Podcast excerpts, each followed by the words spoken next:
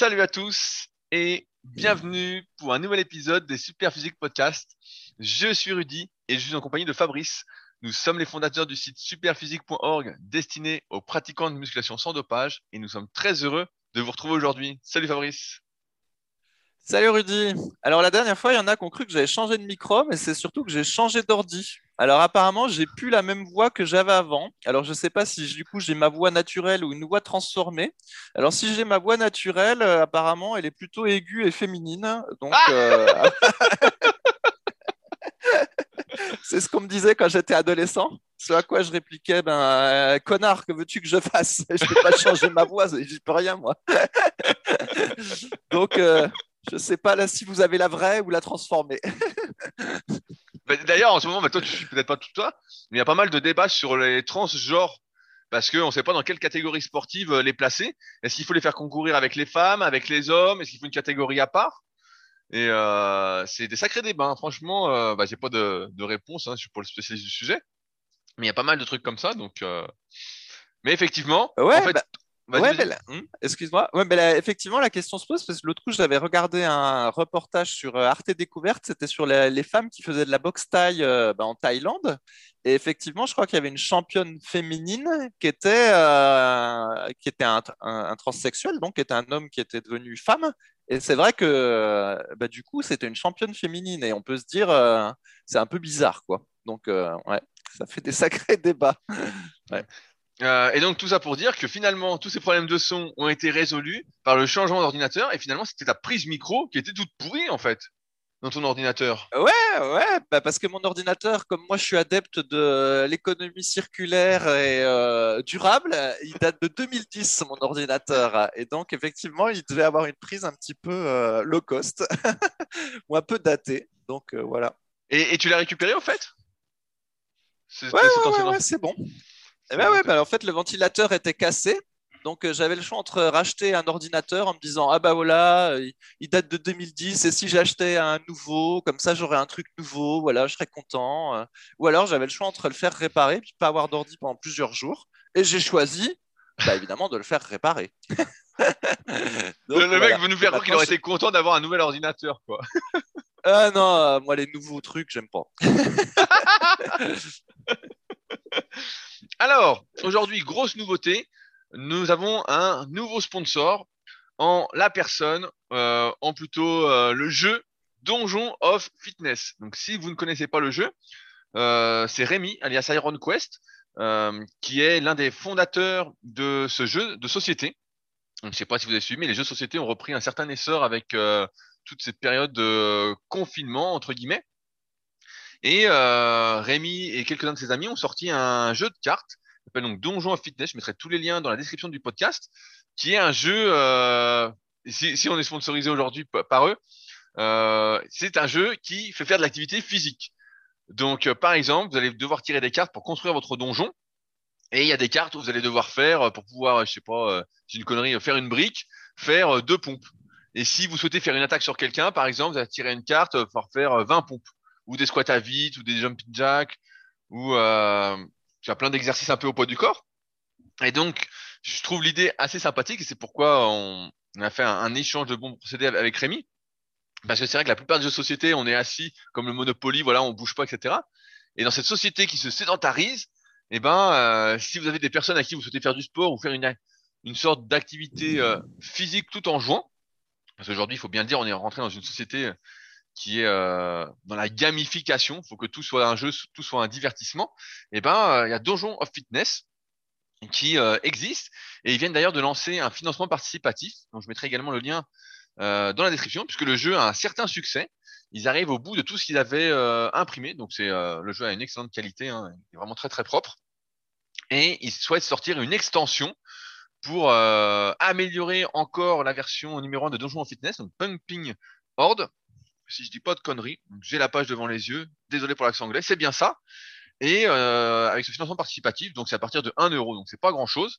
Euh, il y aura une réédition donc de Donjon Fitness plus cette nouvelle extension. Et pour les meilleurs contributeurs, il y aura un super t-shirt. J'ai vu, ils ont fait euh, le t-shirt est magnifique. Donc limite pour le t-shirt, on a envie de donner des sous. Donc et si jamais vous souhaitez en savoir un peu plus sur le jeu, il y a Rémi qui a fait justement sur sa chaîne Iron Quest donc sur YouTube, une petite vidéo, sa dernière vidéo avec Joueur du Grenier, a priori qui est un YouTuber célèbre. Je connais pas spécialement, mais il a fait une vidéo et comme il est très bon en, vidéo, on peut dire que c'est presque un vidéaste. Il fait des beaux montages, etc. c'est assez drôle ce qu'il fait, sachant ce que vous pouvez voir habituellement. Et ben il montre un peu plus en détail le jeu, mais en tout cas, ça change des jeux habituels. Et ça fait toujours plaisir de voir sur une couverture de jeu, parce que je sais pas si vous suivez un peu l'actualité cinématographique et des séries, mais au fil des années, nous, les années 80-90 et de, fin 90, tous les acteurs étaient balèzes et progressivement ils sont de plus en plus euh, minus, on va dire, ils sont de plus en plus maigrichons. Euh, ils ont des physiques d'adolescents, de, jeunes adolescents. Et euh, là sur la, couverture du jeu, bah, en fait, euh, les personnages sont balèzes quoi. À l'instar de Dragon Ball Z par exemple, donc ça, met quand même du beau moqueur de revoir euh, un peu de muscle quelque part, étant donné que on essaye de ne plus nous en montrer ou du moins de moins en moins. Voilà. Fabrice, est-ce que tu vas jouer à bah, Donjon super, ce jeu. Exactement, Fabrice. Il va falloir que tu joues pour toi. Toi qui as pris du poids pendant ce confinement, comme la plupart des Français, qui, change pas de, qui ne change de slip qu'une fois par semaine, s'il a un slip d'Amar. non, non, mais ça, ça a l'air pas mal. Mais je, vais, je vais regarder pour l'acheter. Moi aussi, je, je, joue à des jeux de, de société. Comme j'aime pas faire, euh, justement, comme j'ai pas de console, de trucs euh, comme ça. Bah, bien ce qu'on appelle euh, le low-tech. Donc, ouais, je joue à des jeux. Donc, euh, celui-là, ça peut être rigolo. Bah, c'est marrant. Moi, j'ai pensé, en fait, euh, si je vois ma mère un coup, de jouer avec elle pour justement lui faire avoir plein de courbatures. je me suis dit, voilà, j'ai le, le piège pour elle, mais sinon, on peut jouer entre amis aussi. Hein. en tout cas, ouais, ouais c'est sûr que ça change des jeux habituels. Et c'est pourquoi, quand Rémi m'a demandé d'en parler, bah, j'ai tout de suite été intéressé. Voilà, un jeu musclé pour des personnes musclées et des futurs musclés. C'est tout ce qu'on aime. Voilà. Alors, euh, Fabrice, je crois savoir que tu étais très enthousiaste car tu as une grosse nouveauté à nous annoncer sur la baguette française. Ah oui, bah, tu, as, suivi que cette semaine, notre euh, baguette française, la baguette tradition, a été soumise, euh, pour, a été proposée pour être au patrimoine mondial de l'UNESCO. Et donc, on aurait pu penser que je sois enthousiaste, Rudy, moi qui mange euh, plein de pain. Hein? Bah oui, et alors? Eh ben en fait, ouais, ben en fait, ce qui est rigolo, c'est que justement, moi, des baguettes, j'en mange pas parce que je trouve que c'est pas bon. et donc, euh, du coup, du coup, on va mettre au patrimoine de l'UNESCO si tant est que ce soit accepté. Chose que je trouve justement pas bon parce que pour moi, le vrai pain, c'est celui qui est euh, au levain ou avec des farines euh, beaucoup plus riches, et puis plutôt qu'à une forme de miche ou euh, très gros, tu vois, comme on faisait il y a deux siècles. Et en fait, la baguette de pain blanche, c'est euh, assez récent. Et avant, le pain, c'était pas comme ça. Et donc, et, et voilà. Donc finalement, finalement, ma foi, si jamais c'est accepté, euh, tant mieux pour la France. Mais euh, moi, c'est vraiment le truc que je mange jamais, en fait, c'est la baguette. Alors que pourtant, euh, ça m'arrive des fois de manger 600 ou 700 grammes de pain en une journée, mais sûrement pas de la baguette. 700 grammes de eh pain ben dans la journée? Ça, c'est, ça arrive de temps en temps. Mais évidemment, quand tu fais ça, tu manges pas tes lentilles. Hein. tu te fais des sandwichs au tofu, tu rajoutes pas des lentilles par là-dessus. Mais ouais, ça, ça m'arrive régulièrement. Mais tu sais, dans le temps, l'alimentation, c'était 90% du pain, de pain hein, chez les gens qui n'étaient pas très riches. Mais ce n'était pas de la baguette blanche hein, qu'ils mangeaient. C'était des énormes miches euh, avec euh, différents types de farine. Ça n'a rien à voir avec ce que c'est devenu aujourd'hui. Ah, Donc voilà. Moi, la, question que je te pose maintenant, en tant que spécialiste de l'économie circulaire, c'est est-ce que la baguette, en rentrant au patrimoine mondial, va augmenter de prix? Est-ce qu'on va toujours pouvoir se payer une baguette ou pas? Je sais pas. Est-ce que quand ça devient, ça rentre au patrimoine mondial, est-ce que le prix augmente en conséquence? C'est ça ma question. Ah, je sais pas, je pense pas. je ne sais pas. pas encore fait. Ce serait bien possible. Mais c'est vrai que quand on voit des trucs comme ça, on se dit putain, mais qu'est-ce que c'est que cette histoire, quoi? La baguette, quoi. À, part pour faire un sandwich jambon beurre, euh, à quoi ça sert hein? La question. Euh, sinon, une autre news dont on voulait vous parler. On a enfin sorti un nouveau complément alimentaire. Il était temps. on a enfin réussi après euh, plus, ça fait quoi, presque un an qu'on était dessus. Je sais plus quand j'étais passé pour un con en disant on sort un nouveau complément qui arrive bientôt. Et enfin sorti. Donc c'est de la protéine de soja bio. Euh, si vous ne le savez pas et que vous nous découvrez aujourd'hui, euh, Fabrice est vegan, mais surtout on milite pour euh, avoir des compléments alimentaires vraiment tournés vers la santé. On essaie d'avoir le maximum de compléments alimentaires bio, notamment pour les protéines végétales. On a d'ailleurs fait une analyse récente, une réanalyse récente de nos protéines végétales pour s'assurer que euh, nos fournisseurs ne nous mentaient pas avec leur analyse. Et ouf, on est sauvé, on est sauvé. Et donc, euh, on a sorti la protéine de soja bio. En fait, bah, je donner ma raison. Après, Fabrice va en parler. Mais l'idée derrière ça, pour moi, toujours, comme j'avais expliqué dans ma vidéo sur euh, le choix des protéines, c'est toujours dans cette optique de varier en fait les bonnes sources de protéines plutôt que de consommer toujours la même source de protéines, ne pas bouffer que euh, de la dinde ou du poulet, euh, comme beaucoup peuvent faire par erreur parce qu'ils pensent que c'est la seule bonne source, mais vraiment varier les sources parce qu'aujourd'hui, il y a de fortes probabilités que beaucoup de choses qu'on mange régulièrement, soit qu'on y découvre en tout cas des ingrédients qui nous empoisonnent, c'est toujours comme ça progressivement. donc en variant les sources, eh ben, on est moins exposé à tout ça, et d'autant moins quand on sélectionne des compléments alimentaires, des protéines en poudre végétales bio, comme on le fait, et qu'en plus on les fait réanalyser pour être sûr que de nous-mêmes, on ne s'empoisonne pas. Voilà, donc on est très content d'avoir sorti enfin cette protéine de soja bio dans cette optique de variété. Fabrice, pourquoi voulais-tu faire cette protéine de soja? Veux-tu te transformer en femme comme on le dit si souvent? Ouais, bah alors, alors, je vais expliquer vite fait le truc. Donc, pour les, pour les protéines, que ce soit les protéines en poudre ou euh, celles qu'on ingère via l'alimentation, grosso modo, il y a deux critères. Il y a le critère quantitatif, quantitatif combien on va en avoir pour 100 euh, grammes de produits. Donc, par exemple, dans le temps, nous, on se gavait de boîtes de thon parce que voilà, pour 100 grammes de thon, euh, il y a environ 25 grammes de protéines. Et donc, euh, ça faisait une grosse quantité. Et donc, c'est pour ça qu'on aimait bien manger du thon. Et en plus, il y a l'aspect euh, qualitatif. Et donc, voilà, euh, les protéines les plus qualitatives, en général, c'est les œufs et, le, petit lait. Après, il y a la viande, le poisson. Et en dessous, il y a les légumineuses. Et encore en dessous, il y a les céréales. Et par contre, quand on combine les légumineuses et les céréales, bah, ça fait augmenter l'aspect qualitatif au niveau, euh, selon la proportion voilà, de la viande, voire même euh, peut-être de l'œuf. Et donc ça, c'est les différents aspects. Et donc nous, dans la boutique, on a euh, une protéine mixte, donc c'est notre super protéine végétale, où il y a un mixte pois, riz et citrouille, qui du coup a un, un apport protéique tout à fait euh, correct, on est à 77%. Et puis qualitatif, normalement, on est vraiment pas mal parce que euh, les céréales de la protéine de riz vont euh, complémenter la, protéine de pois. Et puis, on a aussi la protéine de citrouille qui ajoute un complément puis qui améliore le goût sans additif du tout. Donc voilà, ça c'est notre première protéine qui est notre best-seller, dont d'ailleurs on a été réapprovisionné il n'y a pas longtemps. Et on a été dévalisé, donc à chaque fois, je tiens à dire, nous faisons tous nos efforts pour ne pas être en rupture de stock. Et forcément, on est toujours en rupture de stock euh, assez régulièrement. Donc si vous en voulez, ne traînez pas et faites du stock. Hein. Euh, ouais, ouais, parce qu'en fait, ce, qui est, hein. ce qui est compliqué, c'est de, de, mélanger les trois. C'est ça qui est un petit peu, euh, c'est plus compliqué qu'il n'y paraît en fait. Ensuite, donc on a une protéine plus simple qui est la protéine de poids, donc qui est dosée à 82% et puis qui qualitativement est pas mal euh, du tout, en fait, mais moins qu'en l'associant à, euh, à la protéine de riz et à la protéine de citrouille, mais qualitativement, c'est déjà très très bien le, poids. Et c'est pour ça que dans l'alimentation, je répète toujours que dans les repas, c'est bien de manger des lentilles euh, ou des pois cassés, parce que les légumineuses, déjà en soi tout seul, il y a beaucoup de protéines, et puis qualitativement, c'est très bien. Et enfin, il y a le soja. Et en fait, ce qui se passe avec la protéine de soja, qui est relativement ancienne, c'est qu'en fait, elle avait beaucoup de qualités euh, théoriques, en tout cas. C'est-à-dire que sur le plan de l'apport, elle est dosée à plus de 90%. Donc, du coup, c'est supérieur à de la protéine de poids.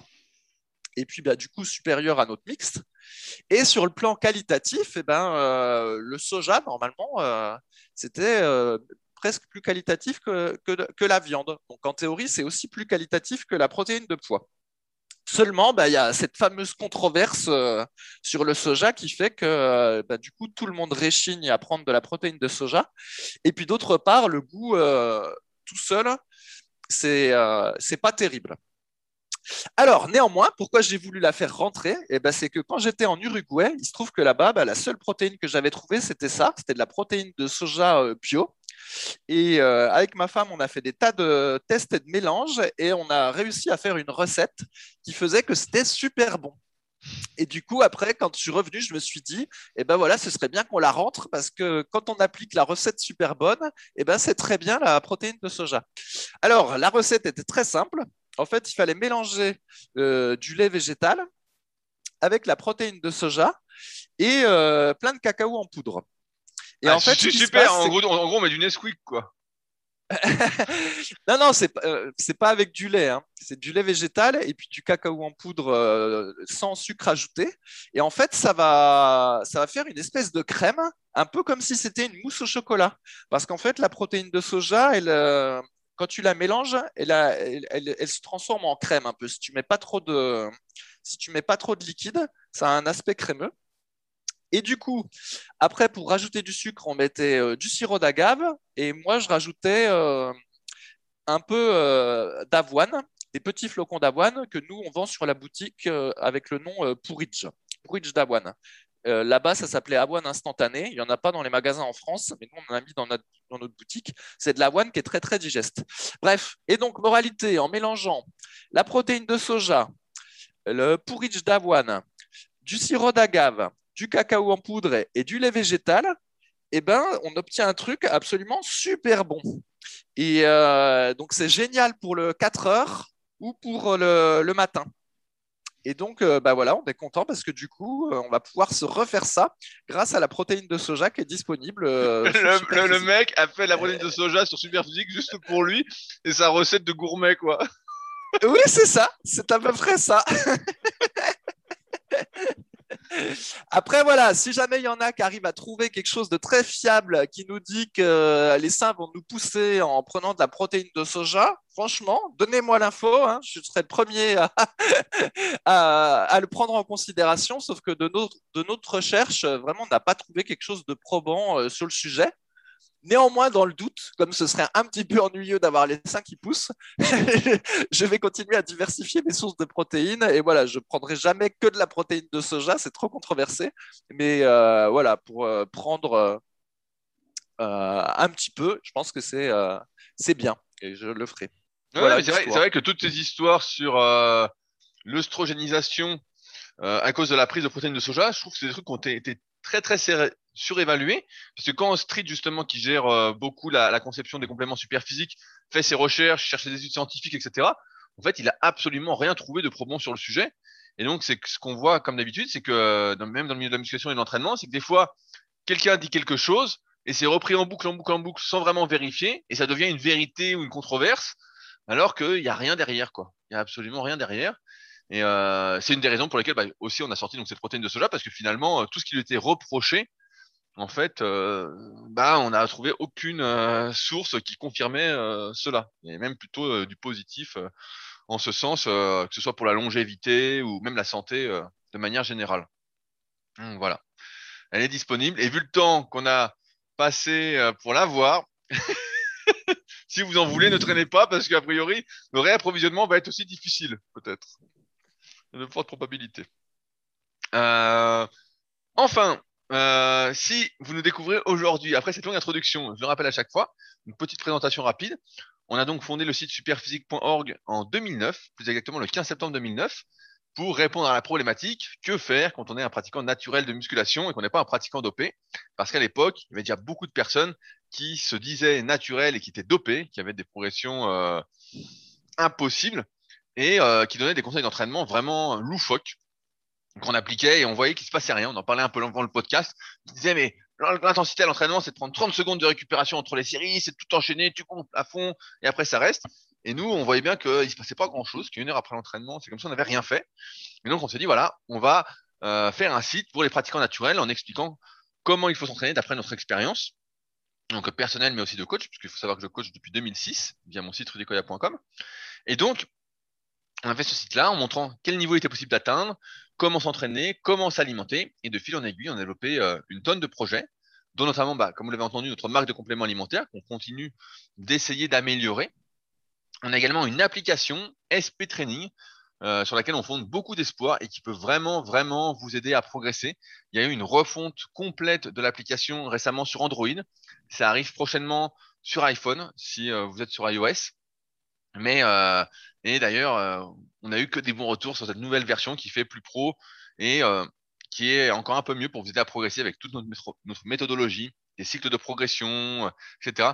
L'application ne vous proposera pas, malheureusement, 30 secondes de récupération entre deux séries. Ce n'est pas le but de l'application, euh, mais elle peut vous proposer des programmes si vous n'en avez pas, donc non personnalisés, et surtout vous dire quoi faire à chaque séance en termes euh, de charge à mettre, de temps de récupération à prendre, de nombre de séries, de répétitions, pour qu'à chaque séance vous progressiez, et ça peut vous faire progresser pendant très très très longtemps, pendant euh, des mois et des mois, voire des années, avec cette stratégie, donc des cycles de progression. On a également dans la vraie vie le Super Physique Gym, donc ma salle de musculation sur Annecy, Bon, actuellement, vous avez entendu les nouvelles, c'est toujours pas la joie, ainsi que la Villa Super Physique qui vous accueillerait en temps normal et donc c'est pas encore la joie non plus. Donc euh, pour l'instant, euh, c'est pas le meilleur investissement au monde. Et plus personnellement, on a nos sites respectifs, à savoir musculation-alter pour Fabrice, sur la musculation minimaliste, dont vous pouvez d'ailleurs retrouver quelques programmes sur l'application SP Training. donc où tu proposes également son, il propose également son livre Musculation avec Alter. Donc euh, un sacré pavé qui vous aidera sans doute à progresser si vous êtes dans la même optique que Fabrice, l'économie circulaire. Et euh, mon site plus, plus euh, mon site à moi, donc rudicoya.com, sur lequel je propose du coaching à distance, des articles. J'aurais écrit pas mal chaque semaine pour vraiment les actualiser par rapport à l'expérience que j'accumule, mais aussi des livres et formations, comme la formation super physique sur méthodesp.rudicoya.com, qui est mon plus gros projet et qui a nécessité trois ans de travail, où je retranscris tout ce que j'ai appris, et des livres comme le guide de la prise de masse au naturel, euh, mon dernier livre, ou encore la méthode superphysique sur tout ce qui est l'analyse morpho-anatomique et la construction de programmes personnalisés par rapport à celle-ci. Donc voilà à peu près tout ce qu'on fait. J'oublie sans doute certaines choses, comme à chaque fois, mais vous en avez l'habitude et euh, ça me reviendra peut-être euh, plus tard. Voilà. Et donc dans ces podcasts, qu'on anime depuis maintenant je ne sais pas combien d'années, on répond aux questions qui sont posées sur les forums superphysiques pour y apporter nos lumières, entre guillemets et euh, passer un bon moment en votre compagnie. Donc, Fabrice, j'ai une première question pour toi. Est-ce que tu es prêt? Oui, prêt. Alors, euh, c'est une question de Rami Chaban qui nous dit Ce n'est pas un poisson d'avril, s'il a posé la question le 1er avril, même si cela peut paraître bizarre. Ma question porte sur la fréquence d'entraînement. Il est bien connu qu'un surentraînement entraîne un catabolisme permanent par élévation du cortisol. C'est pourquoi on conseille au minimum 48 heures de repos par muscle. Mon raisonnement est simple. Je me demandais, les glucides permettant d'effondrer le taux de cortisol, ne serait-il pas possible de contourner cette règle en mangeant assez de glucides pour compenser la hausse de cortisol d'un surentraînement?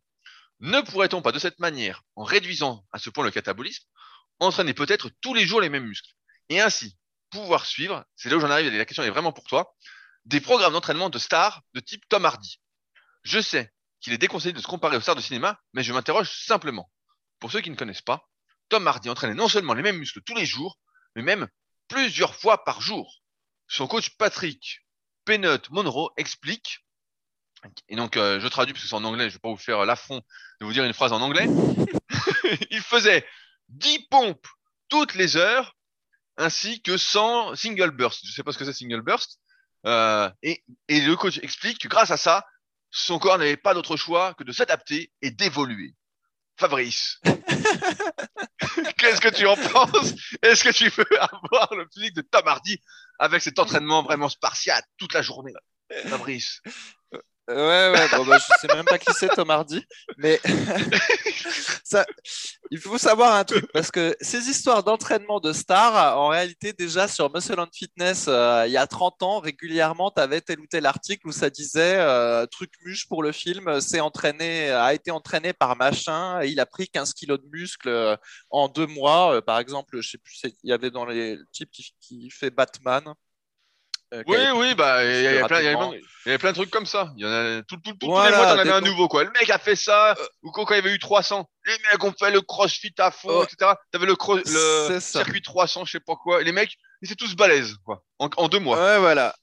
Voilà, ils sont toujours, euh, sont toujours tous balèzes et, les entraîneurs, quand ils en parlent, ils disent toujours Ah là là, le type, il avait une volonté de fou, euh, vraiment, c'est un battant, gna gna gna gna gna, gna à l'américaine, hein, parce qu'à l'américaine, à l'américaine, ils disent toujours du bien des autres parce qu'en fait, euh, ils attendent le renvoi d'ascenseur Donc vraiment, s'il y a un Américain qui en critique un autre, c'est vraiment que celui qui veut critiquer, euh, il l'aime pas, hein, parce qu'en général, ils sont toujours en train de se dire du bien, du bien des uns des autres.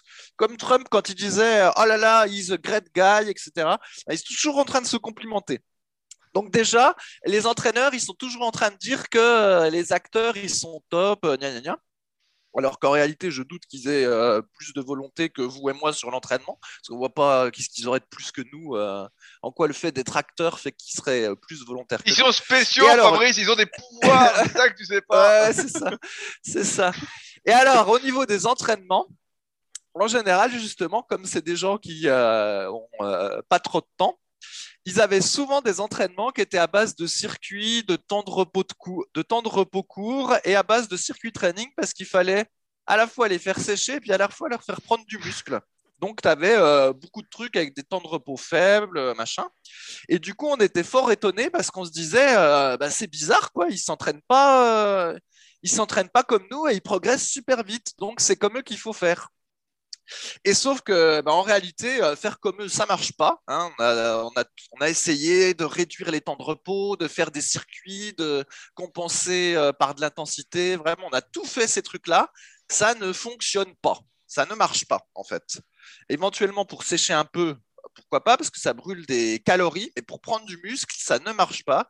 Il n'y a aucune alternative, en fait, au fait d'utiliser des poids suffisamment lourds et de prendre suffisamment de temps de repos entre les séries pour construire du muscle. En fait, tous les raccourcis pour éviter ça ne marchent pas. Et donc, du coup, comment ça se fait qu'ils progressent autant? Eh ben parce qu'ils sont tous dopés, en fait. C'est pas compliqué. Ils prennent tous des produits. Il n'y a, pas de, a pas de miracle. Hein. Ils prennent tous des produits. Et euh, comme on avait déjà dit, là-bas, en fait, quand je sais plus, quand tu prends des hormones ou des trucs comme ça, c'est, ils considèrent qu'ils sont encore naturels. Hein, euh, donc, euh, et en plus, euh, sûrement qu'ils prennent d'autres choses.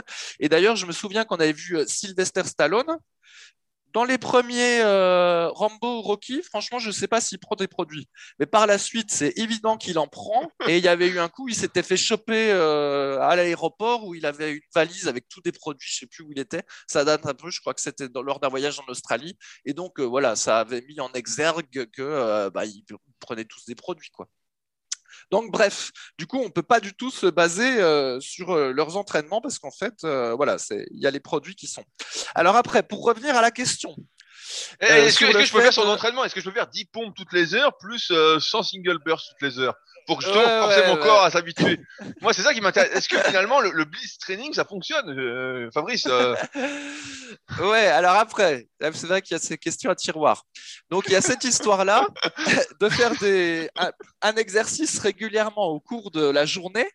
On l'a testé, ce truc-là. C'était quelque chose que Rudy, euh, voilà, ça s'appelait le blitz, où l'idée, c'était toutes les heures, tu faisais un petit exercice de biceps, un petit exercice de triceps chez toi, le dimanche, et euh, le soir, tu avais pris un centimètre de bras. On avait testé ça, et c'est vrai que sur le moment, le soir, on était un petit peu congestionné, donc on se disait ça marche, mais en fait, euh, trois jours plus tard, euh, c'était revenu au truc normal, et au fait, ça marchait pas. Et spécialement là, si c'est que 10 pompes, franchement, 10 pompes, c'est rien du tout. Quoi. Donc, il n'y a vraiment aucune raison que ça marche. Alors après, il y a un autre aspect, c'est de se dire, est-ce qu'on pourrait s'entraîner tous les jours si jamais euh, on se chargeait en glucides? Et donc que la, la déplétion du glycogène qu'on a après l'entraînement, on arriverait en fait à faire récupérer à toute vitesse et que bah, dès le lendemain, on puisse se réentraîner. Effectivement, si c'était possible, ce serait génial parce que plus la fréquence est élevée avec une petite progression à chaque fois, plus on progresse rapidement. Sauf qu'en pratique, si, et, euh, si on se gave de glucides euh, en s'entraînant, eh ben, on se porcifie. En fait, ce qui se passe, c'est qu'on a effectivement, entre, par exemple, imaginons que je m'entraîne le lundi, ensuite je ne mange quasiment rien pendant euh, plusieurs jours, effectivement, mes muscles vont avoir du mal à récupérer. Euh, et, ça va être compliqué. Mais si je me gave de glucides, avec un peu de chance, trois jours plus tard, je vais peut-être pouvoir réentraîner le même muscle. Mais 24 euh, heures, même en se gavant, de mon expérience, en fait, ça ne suffit pas pour que le, le muscle retrouve ses réserves énergétiques. Et quand bien même il retrouverait ses réserves énergétiques, au niveau nerveux, il n'aura pas eu le temps de récupérer. Et au niveau euh, articulaire et tendineux, encore moins, sauf si vraiment on avait fait un entraînement euh, ridicule. Mais dans ce cas-là, si on a fait un entraînement ridicule, de toute façon, ça ne va pas marcher. Donc au final, euh, de mon expérience, on n'arrive pas, là non plus, à réduire de manière significative le temps de repos entre deux entraînements. Quoi. Descendre euh, en dessous de trois jours, c'est difficile. Et déjà, même trois jours, c'est pas forcément évident de récupérer. Et en fait, les seuls qui y arrivent, à s'entraîner de manière très fréquente, c'est plutôt ceux qui font de l'haltérophilie ou de la force athlétique, parce que justement, ils vont éviter au possible d'avoir une déplétion du glycogène, donc ils vont faire des séries relativement courtes, avec des temps de repos euh, très longs, pour pas trop taper euh, dans le glycogène musculaire, et pour éviter de trop fatiguer le système nerveux, eh ben, ils vont éviter l'échec musculaire également. Et en faisant ça, on arrive à avoir une fréquence plus élevée. Et par exemple, moi, quand j'avais fait le cycle de squat, j'ai fait plein, plein de fois un cycle de squat qui est sur le site Superphysique, qui était, euh, qui est un truc qui était sur un, comment dire, un espèce de magazine russe euh, dans les années 76 et qui a été propagé jusqu'ici, tellement le cycle était efficace. En fait, plusieurs décennies après, il y avait encore des gens qui le faisaient. Et il fallait faire du squat trois fois dans la semaine avec plein de séries courtes et c'était euh, très bien dosé en termes d'intensité. Il y avait un travail à 80% du maxi, 85% du maxi, enfin bref, tout était très bien fait. Et en fait, effectivement, j'arrivais à faire du squat trois fois par semaine avec ça parce que euh, l'intensité était très bien dosée. J'allais pas à l'échec, je prenais des poids lourds, je prenais 3 à 4 minutes de repos entre les séries. Et ça, ça passait. Sauf qu'au niveau musculaire, eh ben, j'avais des cuisses moins grosses en faisant ce cycle-là qu'en faisant mon bet 5 x 10 le lundi et 3 x 10 le jeudi. Donc, ce n'était pas très efficace pour prendre du muscle, euh, ce cycle-là. Et donc, tout ça pour dire, au, final, si je synthétise mon truc, eh ben, que même en mangeant euh, super bien, même en, prenant des glucides pendant l'entraînement, après l'entraînement, tout ça, eh ben, on n'arrive pas à réduire significativement le, temps de récupération entre deux séances d'entraînement. Et donc, du coup, euh, ce qu'ils proposent, euh, ça marche pas. D'une part, parce que c'est trop rapide, et d'autre part, parce que l'intensité est vraiment pas là à faire des petites pompes et des petits exos au poids de corps au cours d'une journée. Donc euh, voilà, je suis plutôt pessimiste sur l'affaire. Après, l'avantage de ce genre de truc-là, c'est que ça se teste très très facilement. Donc euh, voilà, il fait le test 15 jours, il verra que ça marche pas, puis voilà.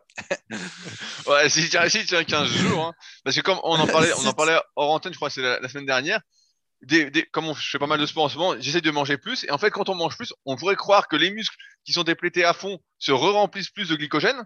On, parlait bah, du rameur, je crois il y a deux semaines, on a parlé avec les biceps. Et ben, on pourrait croire qu'en mangeant plus de glucides pour compenser, justement, on perd pas ce glycogène, etc., et ça se reconstitue plus vite. Et en fait, il y a, y a comme si on avait une capacité de reconstitution des stocks de glycogène qui était limitée, en fait. On pouvait pas reconstituer euh, autant de quantité qu'on le désirait. Euh, et qu'on choisissait pas en plus la vitesse quoi. Et si on faisait ça trop souvent, en fait on était toujours à plat quoi. On n'arrivait pas à compenser par l'alimentation. Donc, ouais, c'est euh, ça. Et au final, mais par contre, tu peux prendre carrément euh, du bide, de la taille. Hein. ouais, c'est ça. ça va dans, ça va dans le bide. cette semaine, j'ai fait le test en mangeant un peu plus et je vois que j'ai repris un peu de gras sur le bide, quoi. Alors que euh, j'ai les bras tout plats, quoi. Alors je me dis merde. c'est, il y, a vraiment un juste équilibre. Il y a vraiment un juste ouais, équilibre. Non, non, mais c'est ça. C'est ça. En fait, on voit que on peut pas raccourcir. Il y a des, on peut, enfin, si, on peut, on peut raccourcir un petit peu, mais en fait, pas tant que ça. En fait, on peut pas gagner euh, tant de vitesse que ça sur la récupération. C'est pas possible, quoi. Même en mangeant, même en faisant tout ce qu'on veut, on peut pas. Oui, mais c'était d'ailleurs un des arguments des haters, des hardgainers et tout dont on a parlé la semaine dernière dans le podcast, qui était de dire on peut améliorer sa force, il donnait des chiffres un peu aléatoires de 300%, mais ses capacités de récupération que de 50%. Et euh, souvent, on a des exemples qui sont euh, un peu extrêmes, qui sont donnés sur les réseaux sociaux, pour ceux qui sont un peu dessus, ou diverses méthodes d'entraînement qui disent oui, on peut entraîner tous les jours, c'est même mieux, etc. Mais en fait, on se rend compte vite dans la pratique que c'est pas possible parce que en théorie, bah, tout marche, mais en pratique, dès qu'on se met à forcer suffisamment pour pouvoir progresser, donc il s'agit pas de faire comme l'entraîneur euh, Peanut, je sais pas quoi, euh, 10 pompes par heure, etc. Mais de faire une vraie séance, on se rend compte que le lendemain, si on essaye de la refaire, ben, euh, mais allez, on va imaginer qu'on n'a même pas de courbature grâce à la séance, ce qui, ce qui est rare hein, si on fait une vraie séance. Alors, on n'a pas de courbature. euh, et ben que le lendemain, on soit moins fort. Ou alors, ça va marcher quelques jours et après, on va commencer à avoir mal aux articulations. Je me souviens quand j'avais testé le programme du bouquin, du magnifique bouquin qui est à lire, qui est vraiment super à lire, qui s'appelle euh, Big au-delà du possible, de Léo Costa et de Tom Platz. J'aime bien le, le relire celui-là de temps en temps parce que euh, il est un peu euh, mystique. Quoi. Tu le lis, tu dis ah j'ai tout compris, j'ai tout compris. Et donc c'était une méthode où tu devais faire, euh, le programme pour devenir champion de bodybuilding. Tu avais trois programmes. Tu le programme sur quatre jours, voilà pour Monsieur, Madame, tout le monde. Euh, le programme sur six jours et tu le programme sur six jours, deux fois par jour. Et donc j'étais en, vacances, je crois j'avais 16 ou 17 ans, euh, chez mon grand-père, et donc on avait du temps pour s'entraîner, quoi. C'est sachant que les séances ne devaient durer que 30 à 45 minutes.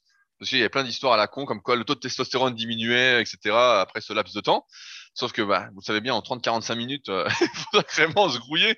Voulu, d'ailleurs, j'ai voulu faire des tests cette semaine en ne m'entraînant qu'une heure et demie par séance. Et je fais très exactement quatre exercices sachant que je ne force que sur deux exercices sur les quatre.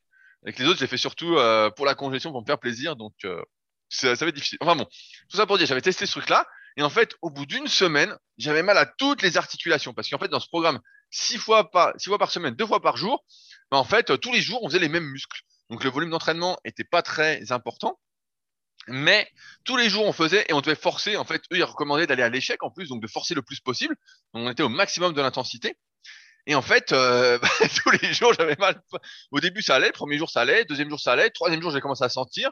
Puis au bout d'une semaine, j'avais mal partout, quoi. Et j'étais surtout, en plus, euh, à plat, quoi. Je me souviens, euh, les premiers jours, tu gonfles et après, euh, tu dégonfles, quoi. Et donc, on j'arrivais pas à compenser par l'alimentation parce que c'était une période en plus où sur l'alimentation, bah, j'y allais un peu comme un sauvage. Hein, je mangeais le plus possible. Hein. C'était les trucs où je regardais si le morceau de saumon faisait 300 grammes, bah, je mangeais le morceau de saumon de 300 grammes voilà, hein, je me faisais pas chier euh, à me dire ah non c'est que 150 grammes, etc. Et en fait ça ça marchait pas quoi. Et vraiment ça marchait absolument pas parce que comme je dis quand on fait une séance classique de musculation euh, où on force suffisamment, où on fait un volume d'entraînement suffisant, etc. Comme on le préconise dans les articles sur Superphysique ou encore dans les programmes sur Respect Training. Et ben en fait, on voit bien que le lendemain, on peut pas, on sera pas en forme, on le sent de soi-même qu'on va pas être en forme sur les mêmes muscles. C'est pour ça qu'en général, on s'entraîne souvent un half body ou un split pour varier les muscles qu'on va travailler euh, deux jours de suite ou, ou à intervalle. Et euh, merde, j'ai perdu mon truc. Et d'autre part, voilà, je, je, me perds dans mes dans mon raisonnement. Fabrice, où j'en étais dans mon raisonnement? Et d'autre part, donc on fait ça, on peut pas.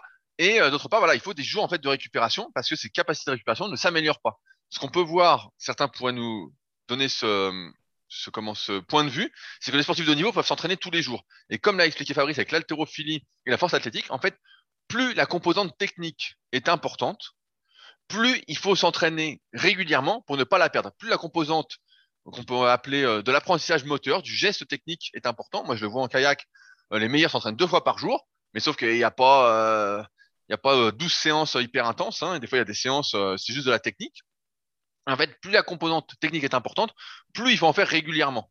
Et la prise de muscle dans ces activités-là, elle est secondaire, c'est pas l'objectif principal. Et souvent, ce qui se passe aussi, c'est que les personnes qui ont un bon physique via ces activités qu'elles pratiquent tous les jours, elles font la même chose tous les jours ou presque. En fait, il faut savoir que soit elles ont commencé très très tôt l'activité physique en question. Donc, euh, on a souvent parlé des antécédents sportifs et j'en ai abondamment parlé dans le tome 1 et 2 de la méthode superphysique, qui joue énormément et on se rend compte que ça joue de plus en plus. Euh, j'ai fini un livre, j'en ai parlé cette semaine euh, dans le Leadercast, donc mon autre podcast qui s'appelle Range. Justement, il explique le parcours un peu de Federer et d'autres sportifs qui ont atteint le haut niveau, qui ont fait vraiment beaucoup, beaucoup de sport en étant enfant. Donc voilà, les sportifs qui ont un bon physique via cette pratique, c'est ça. Et d'autre part, ce sont des personnes qui sont particulièrement douées pour se développer musculairement. Donc, qu'est-ce que ça veut dire Qui ont des muscles longs, qui ont les bons leviers, euh, on verrait mal Michael Jordan être champion d'haltérophilie, par exemple. Voilà, pour imaginer le truc, parce qu'il a des longs bras, des longues jambes, etc. Et à l'inverse, on verrait moins euh, le défunt euh, Naïm Souleymanoglou en haltérophilie. Quand j'étais gamin, c'était la, vedette de l'haltérophilie. Je me souviens devenir champion de basket. Donc tout ça pour dire que il faut faire attention avec tout ce qu'on peut voir. Et on, aimerait effectivement qu'on puisse s'entraîner tous les jours et puis progresser tous les jours et puis qu'il n'y ait pas de contrepartie, etc. Mais la réalité, c'est que c'est que ça fonctionne pas. Il y avait un jeune comme ça qui suivait une formation sur internet en ligne, justement, qui était venu à la salle il y a quelques années et qui m'avait expliqué tout ça, qui m'a dit oui, on peut s'entraîner tous les jours, monter le truc. Et le type, bah, il, avait, il faisait pas de muscu, quoi, il débutait. Il me dit si si, tu vas voir et tout. Et bah forcément, le type, euh, il a pas tenu bien longtemps, il a vite arrêté la muscu. Hein. Quand il a vu que c'était plus difficile et que ça demandait plus de temps, et ben il a vu que ça fonctionnait pas. Enfin, je voulais faire un dernier, point. Euh, il faut se, méfier dès que ça parle un peu euh, des hormones. Là, je vois que Rami Chaban parle du cortisol. En fait, c'est pas aussi simple que ça. Euh, dans le corps, tout est imbriqué et donc il faut un certain équilibre entre les diverses hormones. On découvre encore aujourd'hui de nouvelles hormones entre guillemets. Des fois, certains disent que c'est des hormones, d'autres pas des hormones, mais on découvre sans arrêt des nouvelles substances en fait qui interagissent avec d'autres. Et en fait, c'est pas qu'une histoire de cortisol, le catabolisme. C'est pas euh, qu'une histoire de je prends des glucides, ça va influencer le cortisol. On sait par exemple que si euh, euh, tu prends plein de glucides à fort index glycémique, donc on rappelle l'index glycémique, c'est à prendre entre parenthèses. Et voilà, pour simplifier, vous bouffez, euh, je sais pas, 100 grammes, 100 grammes de dextrose. Voilà, en ce moment c'est à la mode le dextrose. Voilà, prenez 100 grammes de dextrose d'un coup, vous allez faire une hyperglycémie, une hypoglycémie, et le cortisol va monter en réaction. Donc euh, c'est pas si simple que ça. Vous n'allez pas être en catabolisme comme ça, et c'est pareil. Il faut pas autant simplifier que euh, dire euh, un surentraînement entraîne un catabolisme permanent. C'est pas non plus comme ça que ça fonctionne. C'est pour ça qu'il faut vraiment se méfier des quand on lit des articles ou je sais pas qui écrit des, conneries pareilles, mais c'est pas aussi simple que ça. Et c'est pour ça que je renvoie souvent à pour ne pas être perdu parce que je vois sur mon topic sur le forum Superphysique, donc on peut me poser des questions directement, des affirmations parfois où on me dit ouais il y a un tel qui a dit ça, il y a un tel qui a dit ça, il y a un tel qui a dit ça. Je dis mais je sais pas d'où ça sort. Il me dit oui mais comment faire pour savoir euh, la vérité entre guillemets? Alors il faut savoir que la vérité bah, ça évolue d'une part, mais d'autre part comme on aime à le dire, il faut quand on a commencé le site Superphysique, on a commencé par faire la rubrique anatomie pour comprendre comment fonctionnait euh, les différents muscles, pourquoi ils s'activaient dans certains exercices, pourquoi ils s'activaient pas dans d'autres, comment, quelle technique adopter, quel exercice faire pour les solliciter, plus ou moins telle ou telle partie. Donc ça, c'est la première chose. Il faut faire de l'anatomie pour comprendre les exercices, du moins. D'autre part, si on veut comprendre comment fonctionnent les hormones, même si personne au monde ne maîtrise euh, toutes les hormones, etc., et c'est un, et c'est pour ça que ceux qui se dopent, en fait, c'est euh, de la sorcellerie. Hein. ça va absolument rien. Ils font un mélange et puis ils voient bien ce qui se passe en fonction de comment on réagit les autres. Donc c'est vraiment de l'empirisme tout en sachant que chacun va réagir différemment, eh bien, il faut prendre un bouquin de pharmacologie. Euh, moi, c'est ce que j'avais fait et je l'ai toujours. C'était un super bouquin. Ça s'appelait Pharmacologie. Je crois c'est de Pierre Alain, si je dis pas de conneries. S'il y en a qui sont intéressés, ils peuvent me contacter. Je vous le donnerai. Il est trop loin de moi dans ma bibliothèque, donc je ne vois pas exactement qui est l'auteur. Mais c'était du, du, site euh, Pharmacorama. À l'époque, ça s'appelait Pharmacorama. C'est un super bouquin qui est accessible, etc. pour ceux qui n'ont pas trop de base comme moi. Euh, il faut faire de la physiologie. Donc, je conseille souvent le bouquin de Wilmore et Costil, c'est ce que j'ai conseillé récemment sur le forum. Donc, euh, physiologie, je crois, de l'exercice physique. Donc, euh, c'est de Wilmore et Costil. La nouvelle édition vient de sortir. Et déjà, avec ces trois choses-là, eh ben, on va être capable de comprendre que, que la plupart du temps, ah, j'ai le chien qui crie. Est-ce que vous entendez le chien qui crie? Ah bah ça oui, on l'entend. Ah, le satanas, parce que ma copine part au travail. Euh, nous faisons ce podcast tôt le matin puisque Fabrice a changé nos habitudes pour euh, tout vous dire. Et donc c'est une honte. Il me, ça, il me bouffe ma journée. Honte à Fabrice. Donc où j'en étais, euh, voilà, que une fois que vous aurez ces bases-là, bah là vous allez comprendre en fait qu'on vous raconte plein de conneries tout le temps, tout le temps, tout le temps. Surtout si à côté vous vous entraînez, vous mettez les choses en pratique, vous rendez compte qu'il y a que des conneries partout et qu'en fait c'est pas parce que quelqu'un dit quelque chose, surtout dans l'ère d'aujourd'hui qui est la parole pour tous, on a le droit de dire ce qu'on pense. Chacun a le droit de s'exprimer avec le net. Mais en fait, comme ça veut dire que tout le monde peut dire tout ce qu'il veut et que c'est pas forcément une vérité. Et la vérité, elle ne s'acquiert entre guillemets pour soi et à un moment donné que par l'amélioration de ses connaissances théoriques et la mise en pratique pour justement infirmer ou confirmer ce qu'on est en train de mettre en place. Donc attention avec tous ces raccourcis sur euh, le cortisol, euh, le catabolisme, tout ça. C'est pas euh, c'est pas aussi simple que ça. Ça en a l'air. Par exemple, quand on perd du gras, c'est on pourrait dire que c'est un catabolisme des acides gras, des triglycérides. Et donc, euh, d'un côté, on serait content. Mais sauf qu'on entend le mot catabolisme, en général, en musculation, on se dit ah, ça va pas, etc. Donc, on dit plutôt perdre du gras. Donc, euh, toujours pareil, les, mots ont une signification et une euh, connotation euh, différente en fonction du contexte. Mais on n'est pas. Et dernier point où je voulais intervenir, c'est Tom Hardy. ça me rappelle qu'il y a un moment, quand il y avait les premiers films Avengers qui sortaient, etc j'avais soumis l'idée à Fabrice, je sais pas s'il se souvient, de faire des articles un peu à la con euh, sur le programme de Thor, le programme de Captain America, etc. En reprenant justement ce qui était montré dans les programmes Muscle Fitness et en expliquant pourquoi euh, bah, c'était des conneries, etc. Et euh, Fabrice avait jugé justement que ça faisait c'était trop éloigné de, de super physique en termes euh, de titres, etc. À l'époque, en tout cas, ça, ça date, hein. Et, euh, et on l'avait pas fait. Et on a, y avait pensé, mais c'est vrai que euh, finalement, euh, on a préféré se concentrer sur euh, les articles et les contenus pour essayer euh, d'améliorer les choses, de faire gagner du temps tout de suite et pas perdre du temps à lire des programmes de merde. Parce que ça, il y en a partout. donc, voilà. Donc vous ressemblerez pas à Tom Hardy parce que en même temps, vous n'êtes pas Tom Hardy et vous pouvez ressembler qu'à vous-même en, mieux. Et c'est déjà pas mal. Voilà. Voilà, Fabrice. Oui, voilà. Nous, on a fait vraiment des tonnes de tests, hein, vous imaginez pas. Surtout moi, qui commençais la muscu, j'avais 15 ans. euh, Des tests, j'en ai fait des, tas et des tas et des tas. Et d'ailleurs, ça m'a fait perdre euh, un temps fou. Et donc, l'avantage, c'est que sur Superphysique, bah, vous bénéficiez de tous les tests qu'on a fait. En gros, c'est comme si euh, y avait un arbre de tests et qu'on avait testé des tas de branches et que, en fait, bah, on s'est rendu compte qu'il y en avait plein qui n'aboutissaient à rien, qu'il y avait des branches qui marchaient, mais qui nous rendaient tout cassé. Et, et du coup, bah là, on a essayé de conserver les meilleures branches, c'est-à-dire euh, celles qui marchent euh, à peu près sur tout le monde et sans trop euh, nous casser à la longue. Donc voilà. Après, je voulais dire qu'il faut absolument se méfier du raisonnement du style le corps s'adapte à tout, le corps devient sa fonction euh, Ah oui, c'est vieux ça. ça, parce qu'en réalité, ça c'est vieux, ça fait longtemps hein, qu'on connaît ces arguments-là et en, en réalité, euh, malheureusement, ça ne marche pas comme ça. Non, le corps ne s'adapte pas à tout. Hein. On, c'est pas en faisant le plus possible avec le plus d'intensité possible qu'on va se transformer en super guerrier. Malheureusement, Euh, on a surtout beaucoup de chances de finir euh, tout bousillé. Et donc, c'est pour ça qu'il faut euh, bien planifier ce qu'on fait et, et, pour avoir la meilleure progression possible, quoi. Euh, malheureusement, non, on ne s'adapte pas à tout. Euh, vous pouvez faire les, l'essai. Moi aussi, c'est comme j'adore m'entraîner et j'adore, entre guillemets, forcer, euh, c'est tests que j'ai déjà fait plein de fois, et ben non, euh, ça marche pas, en fait. On s'adapte pas à tout. On a plutôt mal partout, voire on, on régresse. hein. donc, voilà. Et, et- et ce qu'on remarque aussi avec les années, peut-être parce qu'on a pas mal d'expérience, je pense à ton expérience du rameur cette semaine où tu as battu ton record mondial de ton pâté de maison aux 5 km.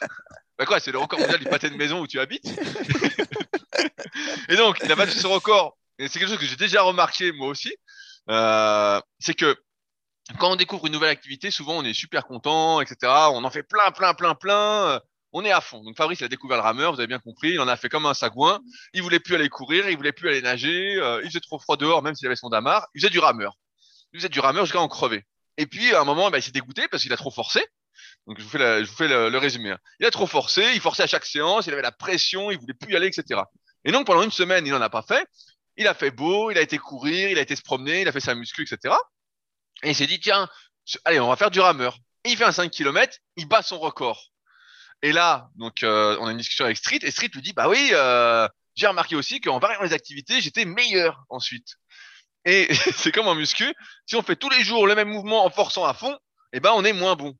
Et euh, moi, ça vaut pareil pour les mêmes activités. C'est que j'avais remarqué quand j'avais fait les, championnats de rameur, j'avais essayé, euh, donc c'était l'année dernière, 2020, oui, c'était 2020. J'avais fait les championnats euh, de France et du monde de, de rameur. Et en fait, j'avais, comme j'étais pas du rameur, j'essayais de faire euh, un peu à ma sauce l'entraînement. Et j'avais remarqué que si par exemple je forçais deux fois par semaine sur le rameur à fond, bah, ça n'allait pas. Et finalement, j'avais parlé avec les mecs qui étaient euh, sur place. J'avais été surpris. Donc j'avais fait une bonne place. hein. Pour rappel, j'avais fait deuxième France et quatrième monde. Euh, j'avais parlé avec les types sur place et j'avais été surpris parce que eux, ils en faisaient presque tous les jours en fait. Tous les jours, ils en faisaient beaucoup, beaucoup, beaucoup, beaucoup.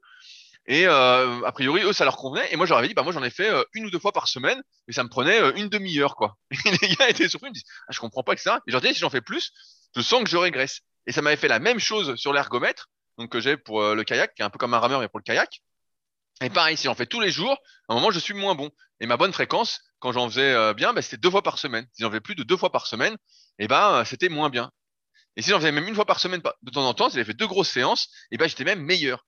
Tout ça pour dire que, en fait, on voit aussi que il faut pas hésiter euh, à prendre plus de repos que pas assez, surtout quand on force. Alors après, il faut pas aller à l'extrême comme Mike Menzia et ses consolidations routines, mais on voit quand même avec le temps, alors peut-être parce qu'on vieillit aussi et qu'on a pas mal d'expérience, mais que à vouloir répéter trop souvent les mêmes mouvements, parce qu'on a envie de les faire, on a envie, on a envie, et ben c'est pas bon. Ça ralentit la progression et euh, ça va, euh, comme disait Fabrice, ça va à l'encontre de, pas mal de théories qu'on pouvait entendre. Le corps devient sa fonction, etc. C'est pas vrai. c'est pas vrai. Le corps ne devient pas sa fonction. Euh, le corps, il y a des règles physiologiques auxquelles on peut pas outrepasser, sauf exception euh, pour certains. Mais pour la majorité d'entre nous, on peut pas outrepasser ça. Et finalement, c'est comme ça qu'on bat le, le, record du monde du pâté de maison de Fabrice, aux 5 km sur le rameur. Voilà. Ouais, Surtout qu'avec cette règle, le corps devient sa fonction. En fait, tu peux la, la pousser sur tous des trucs. On peut se dire, ah bon, on n'a qu'à manger de moins en moins le corps va devenir sa fonction, il va pouvoir tirer euh, de l'énergie de la moindre des substances qu'on avale parce qu'il s'adapte euh, et, du coup, bah, on va être de plus en plus sec et en même temps euh, musclé parce que voilà, le corps s'adapte, il tire euh, la moindre parcelle d'énergie de ce qu'on mange. Sauf que bah, voilà, ceux qui étaient dans les camps de travail nazis, hein, ils se sont pas transformés en super guerriers, hein, ils sont morts tous d'épuisement et de froid. Ceux qui étaient sur les galères romaines à ramer en étant pas nourris, hein, ils se sont pas transformés en Conan, ils sont morts sur les galères. Et donc, bah, voilà, en fait, quand on mange moins, il euh, n'y a pas une super adaptation du corps, euh, c'est juste que ben on perd du muscle, on perd du gras et on est de plus en plus faible. Donc ça c'est pour la bouffe. Quoi à Colanta, tu dis qu'ils sont pas de plus en plus balèzes quoi? Oh, tu vois pas Colanta, les mecs ils sont super forts, ils pêchent des requins quoi, sans rien en mangeant trois grains Qu'est-ce que c'est que cette histoire? Et puis et avec la muscu, bah, c'est exactement pareil. On se dit, euh, le corps devient sa fonction. on a d'autres exemples. Par exemple, euh, ceux qui étaient euh, fans de force sur le forum Super Physique ou Smart Weight Training, à un moment donné, ils s'étaient mis à faire que des triplés ou que des maxis. Parce que le corps devient sa fonction et comme on fait que des maxi, en moralité, on va super progresser en maxi. Et au final, voilà, les deux premières semaines, tu progresses parce que tu as une petite adaptation nerveuse. Et puis après, bah, les performances s'écroulent complètement parce qu'en fait, ça travaillait. Ça, quand on fait que des maxi, on fatigue le système nerveux, mais sans le, je sais pas comment dire, sans le développer. En fait, c'est un peu le pire truc qu'on peut faire, faire que des maxi. Et donc, ça marchait pas du tout. Et voilà. Et ce qui marche, en fait, c'est plutôt de faire des séries de 5 euh, en variant l'intensité, quelque chose comme ça. Donc, c'est, faut être beaucoup plus mesuré. Et voilà, faire que des maxi, ça marche pas.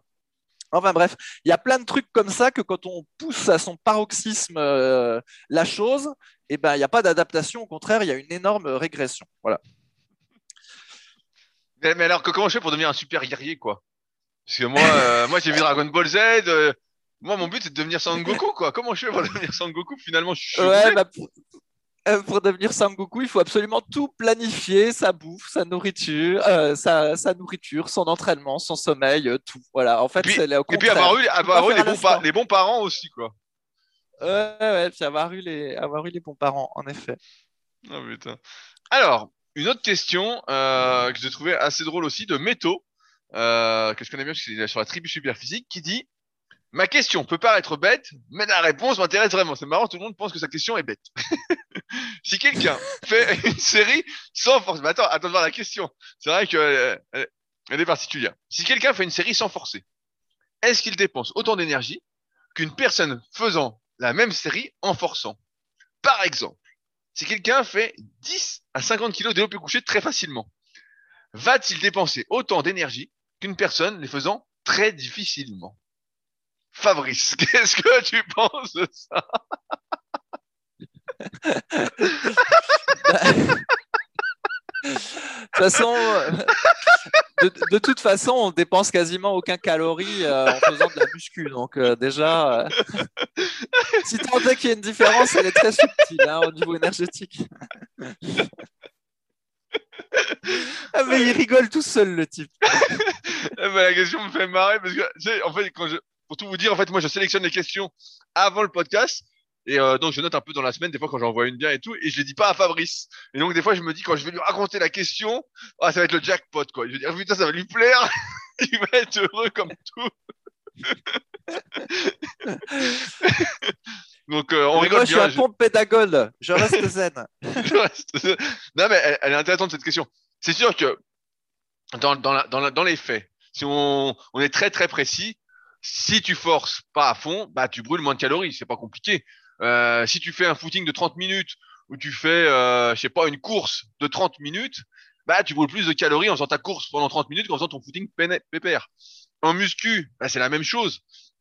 Mais comme tu l'as dit Fabrice, en muscu, on brûle quand même assez peu de calories. Hein. Euh, si vous avez déjà fait de l'activité cardiovasculaire, on en parle souvent. J'avais fait un article, j'ai refait mon article sur le cardio en musculation récemment, pour ceux qui suivent.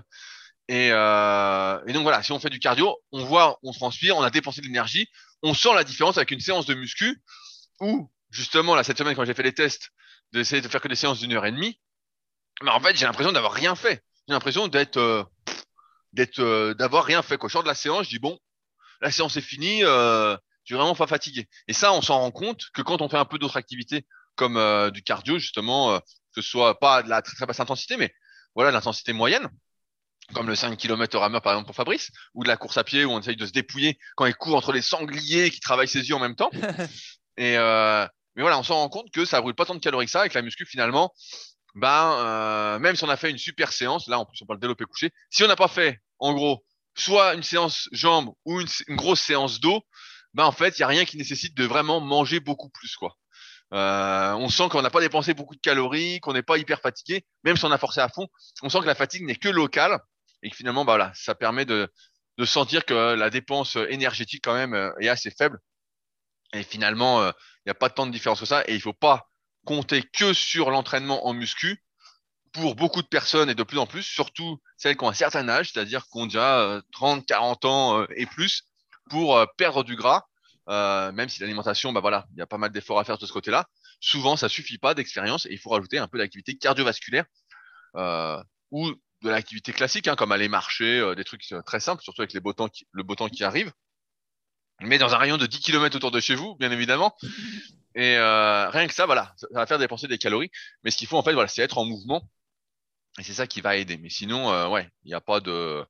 Ça, je sais pas combien de calories ça se joue, hein, mais euh, ça se joue pas à grand chose dans ta question métaux. Mais en tout cas, c'est intéressant parce que je pense qu'il y a d'autres personnes qui se posent ces questions-là et qui sont à, à chipoter là-dessus, alors que comme tout à l'heure pour le catabolisme ou, euh, ou le cortisol, etc. En fait, c'est pas. Euh, il faut voir le, global en fait. C'est le global qui nous importe. Il faut, prendre un peu de recul et regarder la vision d'ensemble et se dire voilà, quel est mon objectif? Est-ce que ça, ça va influencer ce que je fais? Et voilà, parce que pareil, on pourrait développer le truc en disant euh, je fais une série en m'arrêtant deux répétitions avant l'échec. Je fais une série en m'arrêtant une répétition avant l'échec. Laquelle a dépensé le plus de, de calories? En fait, on en a rien à foutre. Ça n'a aucun intérêt parce qu'il faut voir la série où on s'est arrêté deux reps avant l'échec ou l'autre, comme une série faisant partie de la séance, faisant partie d'autres séances, faisant partie en fait d'un processus sur le moyen et long terme destiné à nous faire progresser. Et parce que l'objectif c'est de progresser, c'est pas de brûler des calories. Si le but c'est de brûler des calories, bah euh, dans ce cas-là, euh, autant aller faire euh, du cardio, de la résistance comme on disait à l'époque. Et là vous allez brûler des calories, mais bon, c'est pas le le même résultat au final. Euh, c'est pas euh, le physique de Sangoku, quoi. Donc, euh, c'est plus le physique, je sais pas de qui de Chaos dans Dragon Ball Z ou de Maître Karine, quoi. Voilà. Au choix. ouais. Et donc, pour rappel, dans les... quand Arnold Schwarzenegger et consorts dans les années 70, eux arrivaient à, à être secs pour les compétitions sans faire de cardio, parce qu'à l'époque, ils faisaient pas de cardio. C'est parce qu'en fait, l'effet euh, cardio, entre guillemets, ils l'avaient avec leur entraînement, parce qu'ils faisaient des entraînements à rallonge deux fois par jour et six fois dans la semaine. Et en fait, eux, c'était tenable parce que déjà, ils n'allaient pas à l'échec il faisait pas mal de pump, et puis parce qu'il euh, prenait des comment s'appelle des comprimés de ah ben, j'ai oublié le nom là. Il prenait, il du, quoi, il le... prenait du Dianabol, ces enculés. Ah voilà, ils prenaient des comprimés de Dianabol comme des M&M's. Donc du coup, euh, ils pouvaient passer leur temps à la salle de muscu et euh, ça gênait pas en fait parce qu'ils étaient aidés par les produits. Et en plus, voilà, ils forçaient pas trop euh, ils n'allaient pas à l'échec à, chaque, série. Et bref, et en fait, ils passaient tellement de temps à la salle que bien que normalement la muscu, ça brûle pas vraiment de calories, bah, au final, ils en brûlaient euh, un petit peu à l'entraînement, d'autant qu'ils passaient aussi beaucoup de temps sur les abdominaux. Donc, du coup, ça avait un petit effet cardio à faire euh, des tonnes de séries d'abdos. Je me souviens, le Frank Zen, il donnait, euh, Frank Zan, je sais pas comment ça se prononce, il donnait son entraînement d'abdos. C'était pas ce que font les, champions d'aujourd'hui ou ce que nous on fait. Hein. Il y avait euh, genre 5 séries de 50 ou de 100 de crunch, 5 séries de 50 ou de 100 de chaises romaines. Après, c'était 5 séries de twist avec le bâton, 5 séries de relevé de jambes. Enfin bref, il faisait 45 minutes d'abdos, le mec, et quasiment tous les jours. Donc au final, voilà, il faisait pas de cardio, mais il passait tellement de temps à la salle que bah, ça avait un petit effet cardio. Mais nous, euh, il faut, il faut, c'est quand même beaucoup plus facile de perdre du gras en jouant sur l'alimentation plus le cardio que en jouant sur l'alimentation plus que la muscu. Euh, la, muscu, vraiment, ça ne brûle pas assez quoi, quand on fait euh, comme nous on fait et sans produit. nous, nous, on est des gros feignants pas fonctionnels, donc forcément, ça, ça, ça, brûle pas grand-chose. quoi. C'est vrai que la muscu, on s'en rend pas compte, mais ça brûle un peu de calories, mais pas tant que ça, quoi. Sauf si, euh, voilà, on s'entraîne beaucoup, beaucoup, beaucoup. Parce que euh, c'est sûr, quand tu fais 5 euh, ou 6 exos et que tu prends tes 2-3 minutes de récup, voire plus entre les trucs, ben, en fait, les calories. alors certains te diront, oui, il y a une dette d'oxygène, tu brûles plus de calories après, etc. Mais ça reste, ça reste assez minime. On brûle des calories, mais pas tant que ça. Voilà, c'est ça qu'il faut avoir en tête. Et voilà. Et c'est pour ça que souvent on dit que les séances on, se marre souvent dans les podcasts en disant les, entraînements pec biceps ou pec épaules, etc. Quand il n'y a pas les cuisses ou euh, le dos, les grosses masses musculaires, bah c'est un peu l'entraînement canapé, quoi, parce qu'on est assis ou allongé en plus. Il n'y a pas de notion de gainage, il n'y a rien. Donc euh, autant dire que euh, on brûle pas grand chose, quoi. Voilà. donc ça, c'est bah, la, la, muscu de laquelle tu es particulièrement adepte, je crois, Fabrice. La musculation canapé.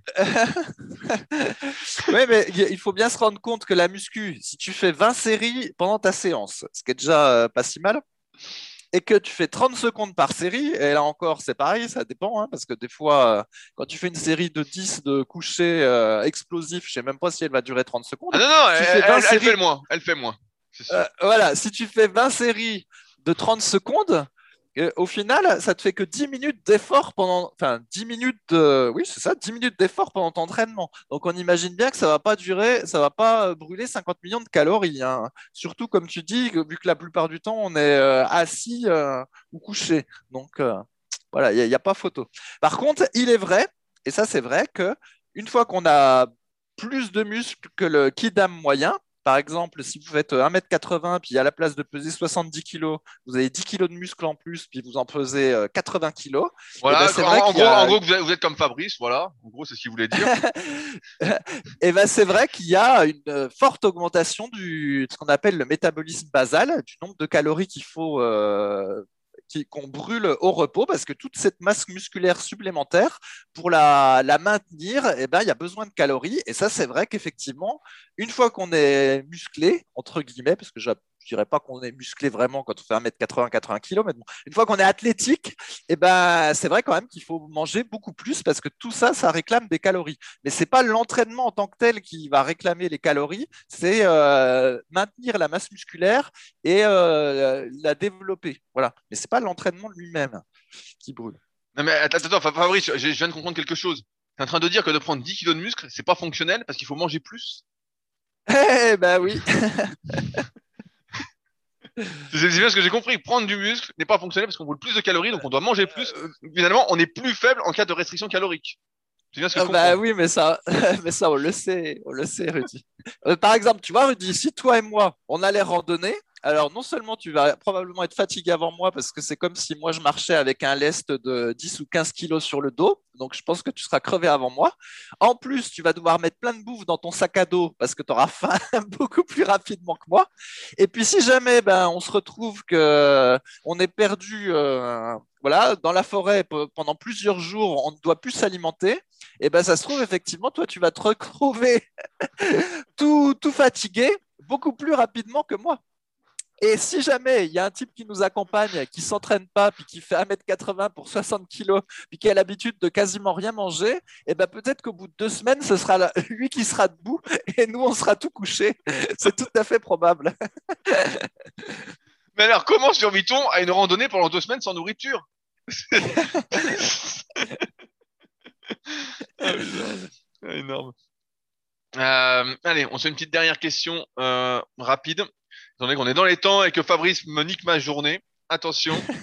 C'est une question de Laura qui nous dit Salut tout le monde, je suis une fille de 19 ans qui mesure 1m60 et qui a commencé la musculation depuis septembre 2019.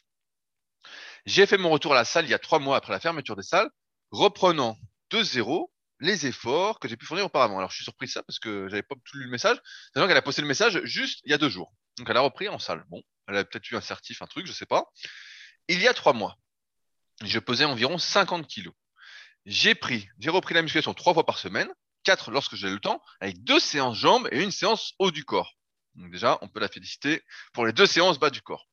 Mon objectif. Ouais, mais ça, prendre- c'est ce que je- c'est ce que j'avais remarqué, Rudy. Les filles, euh, elles entraînent le bas du corps plus fréquemment que les hommes, en fait.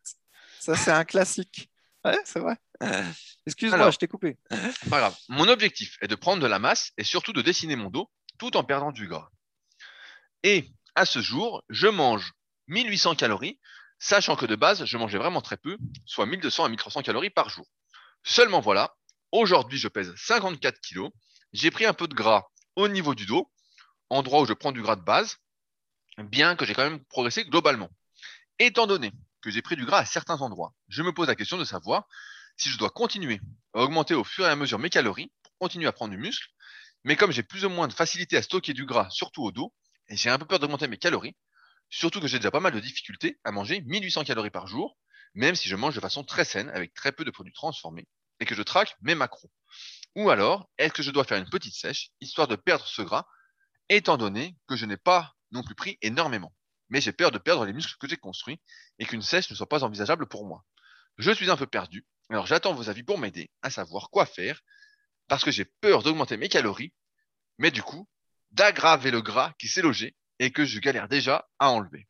Merci d'avance de vos réponses.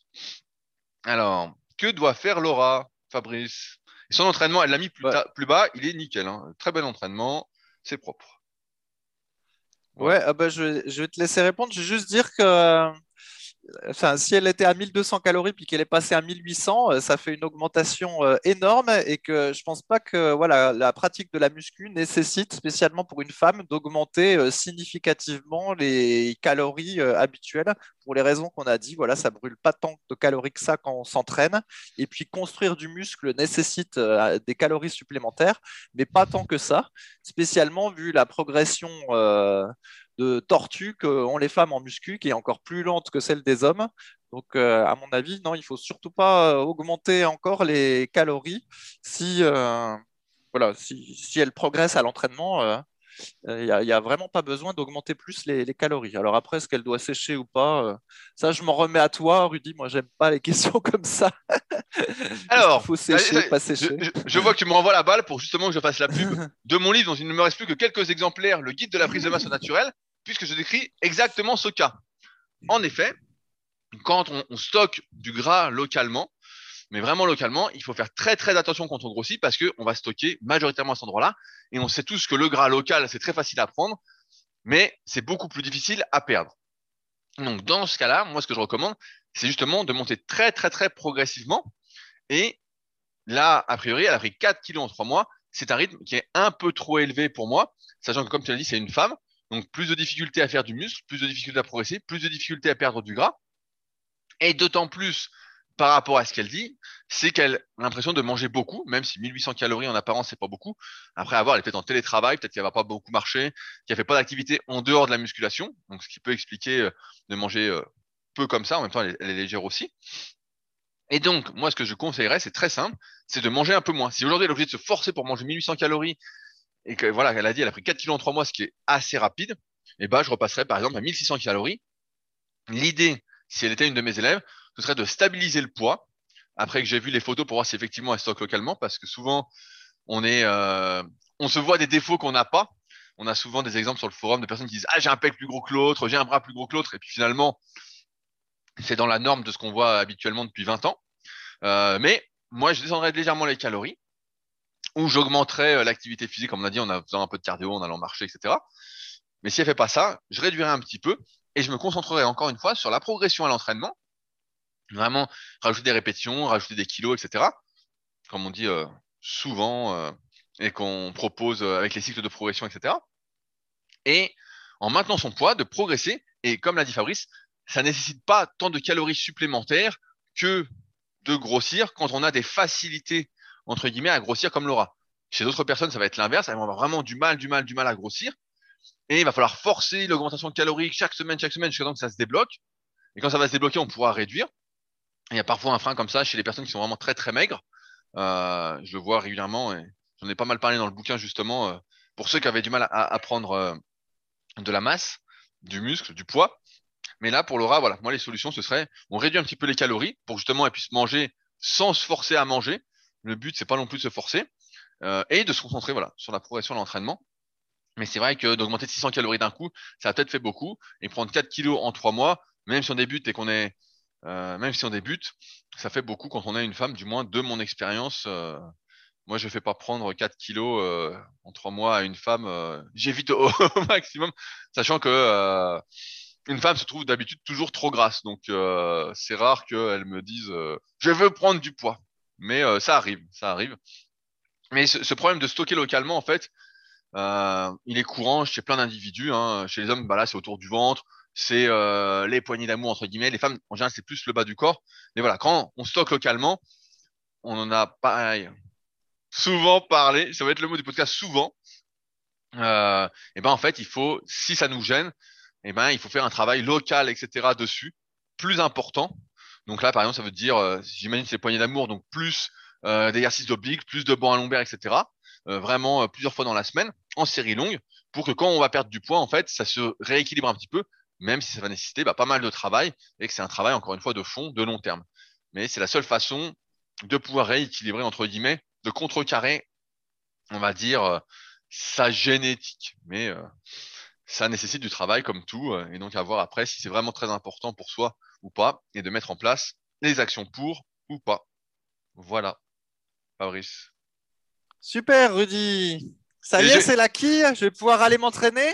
C'est exact, exactement ce que j'étais en train de me dire. Je me dis, l'autre, il va pas rebondir parce qu'il va aller courir dans sa petite forêt. Et moi, j'ai entraînement des bras, Fabrice. Une heure et demie de bras. ça va aller vite. Hein. Bon. Alors, on arrive donc au bout de ce podcast. Comme d'habitude, on espère que vous avez passé un agréable moment et que ça vous aura aidé, que ça va vous aider à mieux vous entraîner, à mieux progresser. Si vous avez des questions, n'hésitez pas à utiliser les forums super physiques qui sont là pour ça et on répond aux questions aussi bien l'écrit sur les forums. Il y a pas mal d'animations. C'est les derniers forums de musculation, euh, exclusivement de musculation sur le net. Donc autant dire que c'est là où il faut être. Euh, et on y répond après à l'oral pour les questions un peu plus détaillées qui nous font euh, plaisir, du moins le plus plaisir. N'oubliez pas de regarder dans la description les liens pour le jeu Donjon of Fitness, le seul et unique jeu destiné à filer des courbatures à votre mère. mais sinon à faire faire, à jouer en faisant du sport en même temps. Et ça, je pense que c'est vraiment une bonne idée qu'a eu Rémi avec ses associés. Les liens sont dans la description pour le jeu et pour le financement participatif pour ceux qui voudraient donner un petit euro ou plus, s'il y en a qui sont vraiment motivés. Euh, L'univers a l'air quand même sacrément cool. Les cartes sont vraiment belles. Enfin, bon, c'est très très propre ce qu'ils ont fait. C'est pas de, de l'amateurisme. Hein. Là, c'est vraiment euh, très professionnel. Ça, ça m'étonnerait pas que ce jeu prenne euh, de l'ampleur avec le temps. Donc les liens sont dans la description. Et puis nous, bah, on se retrouve euh, la semaine prochaine pour un nouvel épisode euh, dans la bonne humeur. Allez, salut à tous. Ciao